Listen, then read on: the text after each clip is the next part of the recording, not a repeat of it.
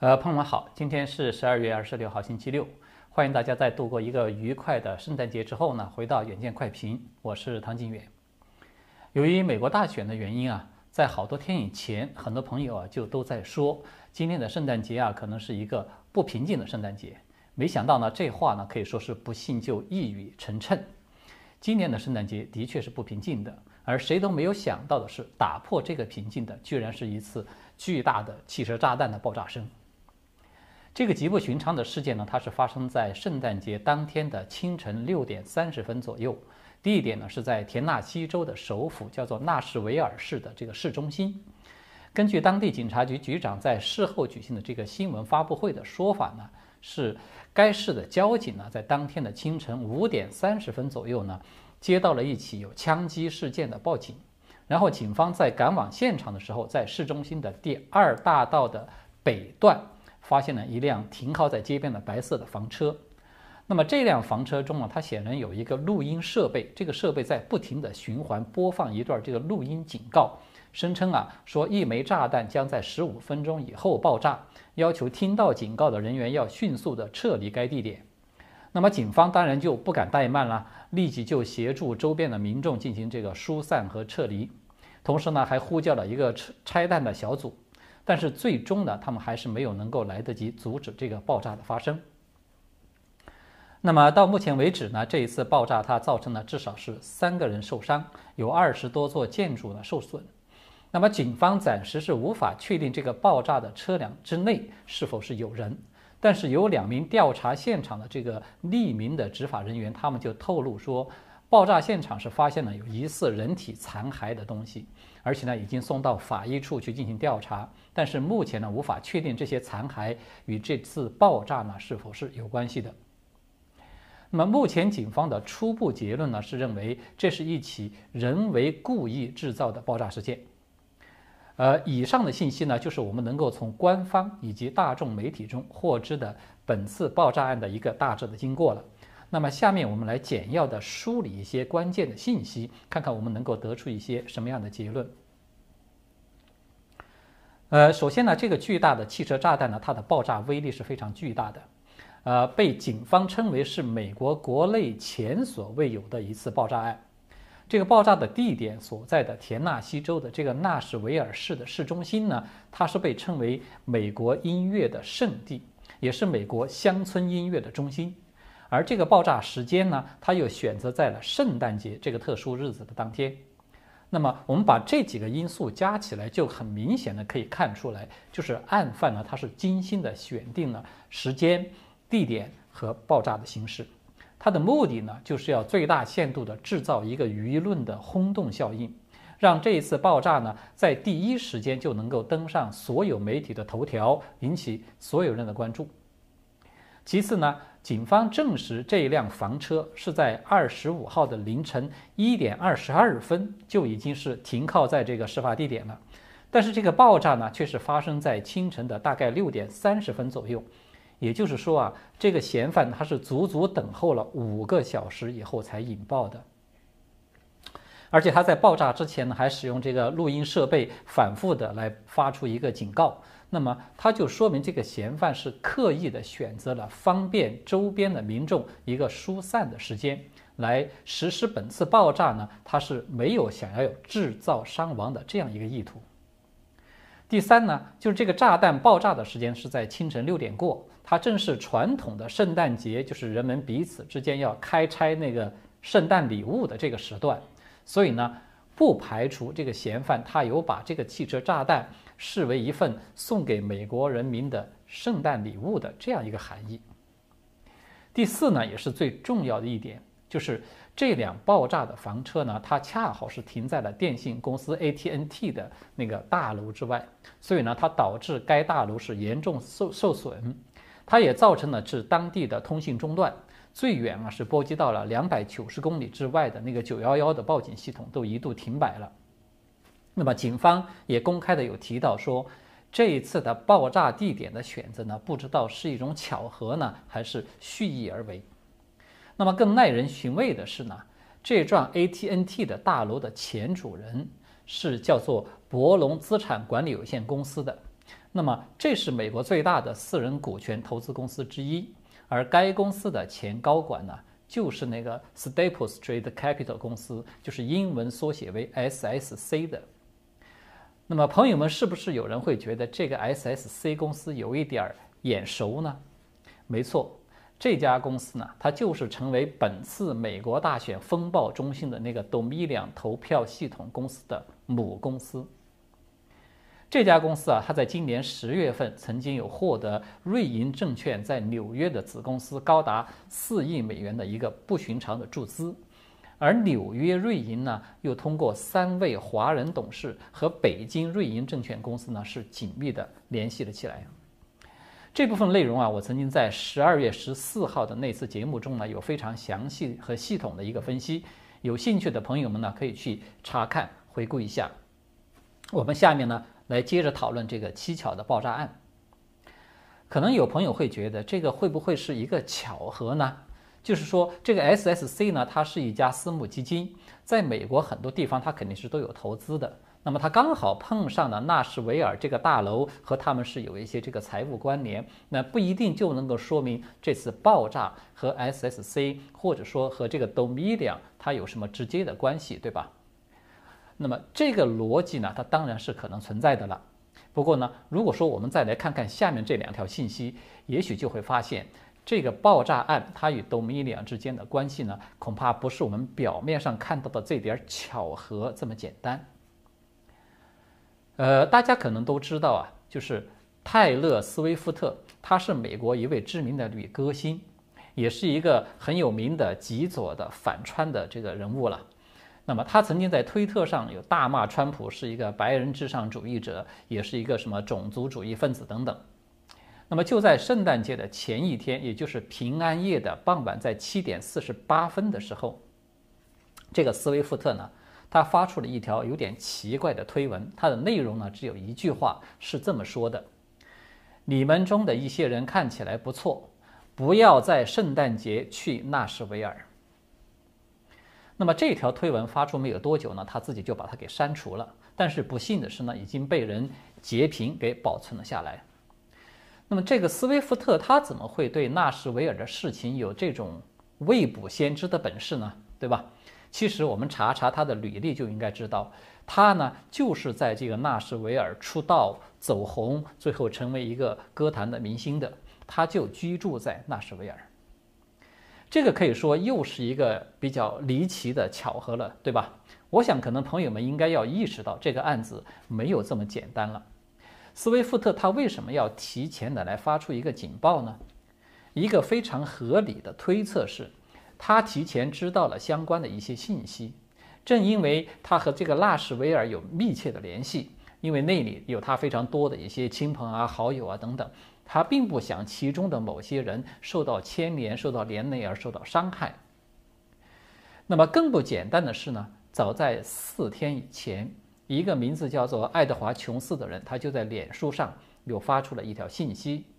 说这个 AT&T 公司呢，他们已经获得了对 Dominion 投票机来进行一个审核取证的一份合同。也就是说，有一批投票机呢，将在本周内被送往这个纳什维尔的 AT&T 这个中心。当然了，这个传言呢，我们目前暂时无法得到一个核实。因为左媒呢，对所有关于这个 Dominion 投票机有猫腻的这些新闻，它都是拒不报道的。但是呢，这些信息它的确不得不让我们需要从另外的一个角度来看待这一次爆炸事件。也就是说呢，这个精心策划的威力巨大的这个爆炸呢，它仅仅只是为了单纯的发出某种警告呢，还是说它是有其他的目的呢？因为有一个简单的思路是明摆着的，既然策划爆炸的目的它不是冲着伤人而来，那么它就很有可能是冲着某些重要的物品设备而来的，而嫌疑最大的当然就是这个爆炸地点所在的 AT&T 大楼里面的某些东西了。那么最后一个需要我们了解的事实是，这个 AT&T 它和 Dominion 公司一样。都是 Solar Winds，就是中文翻译过来叫做太阳风的，是这家公司的一个大客户。而这个太阳风公司呢，它在二零一六年二月的时候被私募公司银湖资本的和一家叫做 Toma Bravo 的这个这家公司是二者联合收购了。那么说到这家银湖资本呢，可能就有了解情况的朋友会发出一些会心的微笑了。我补充说一下，就是这个银湖呢是银子的银，湖水的湖，银湖。因为这个银湖资本它的联合创始人呢名字叫做哈钦斯的。他就是 AT&T 的董事会的成员，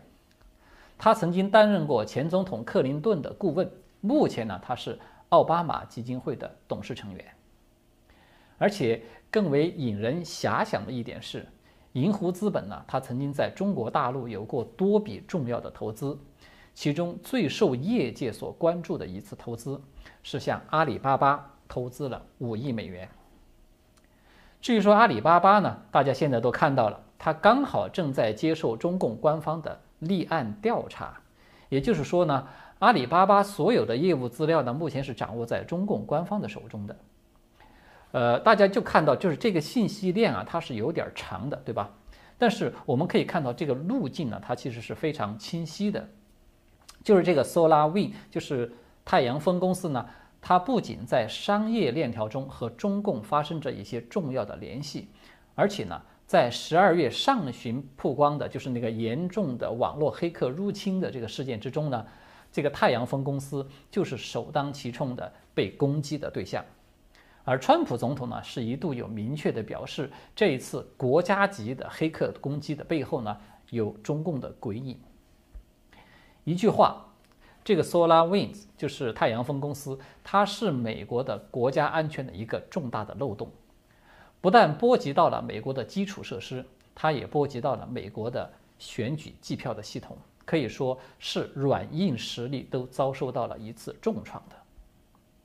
好的，我们针对这一次不寻常的爆炸事件来做一个简单的小结，就是到目前为止，我们可以看到至少是有四个比较确凿的事实。第一个事实呢，就是爆炸的时间、地点都是经过精心策划的。极左人士斯威夫特呢，他在爆炸前发出了非常非常巧合的一个警告。第二个事实呢是，这次爆炸它导致 AT&T 大楼是受到了严重的损害，整个田纳西的全州是通讯一度中断，说明这个大楼里面的通讯设施是损坏比较严重的。第三个事实呢是。这个 AT&T 大楼，它的这个所有者与 Dominion 的母公司，就是那个 SSC 公司是有关系的。第四个事实呢，是 AT&T 与太阳风公司、Dominion 公司、银湖资本以及阿里巴巴都有着复杂的，或者是直接，或者是间接的商业关系。所以大家看到了吧？虽然我们还难以就此来得出一个非常肯定的结论。但是这么多的巧合啊，它都凑在一起，它起码已经足够让我们知道，就是这一次爆炸呢，它并不是一个简单的恐怖主义的袭击，它也不太像是某个极端势力为了达到政治目的而进行的这种恐怖的讹诈。因为我们没有看到有任何人出面来宣布对这一次爆炸负负责，然后呢，据此来提出一个什么要求？如果说你要是得不到满足，不能满足我这个要求，那么下一次我就会真的去制造一次巨大伤亡的袭击啊，等等，我们没有看到这些现象。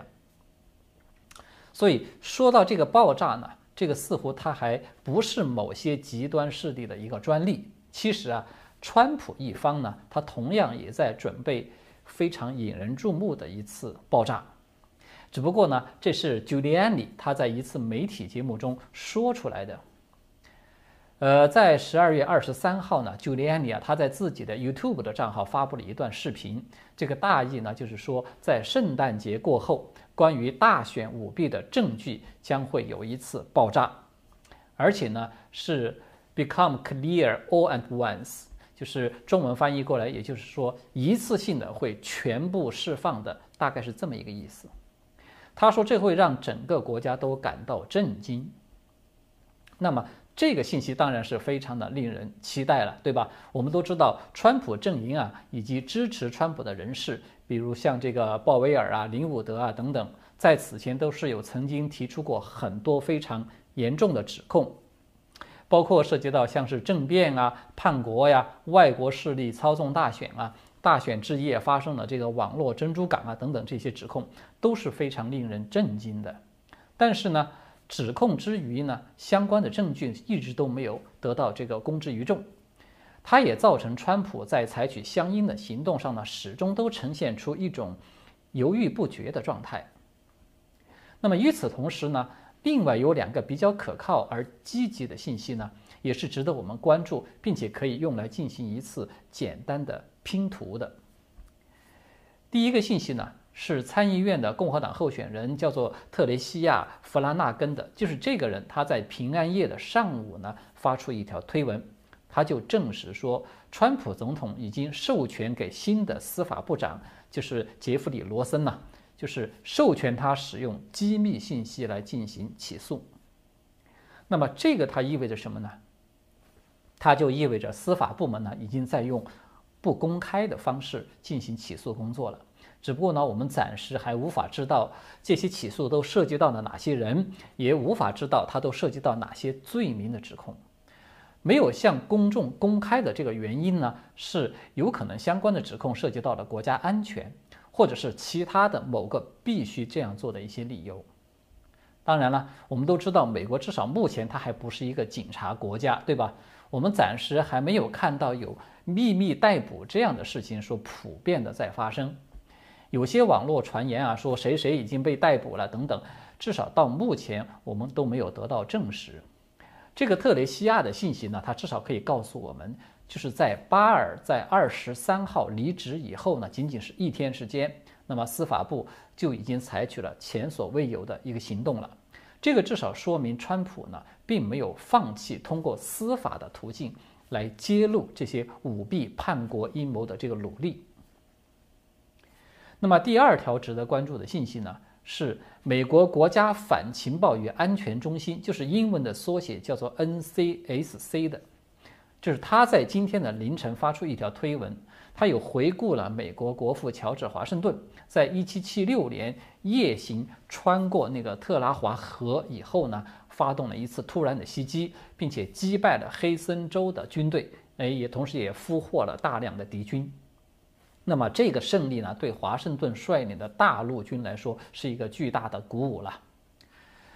那么这个 NCSC 呢，它是国家情报总监拉特克里夫直接掌控的一个下属机构之一，它主要是从从事这个反间谍的情报工作的。那么在这个信息里面，它至少是有三个关键词是比较敏感的，一个呢是1776。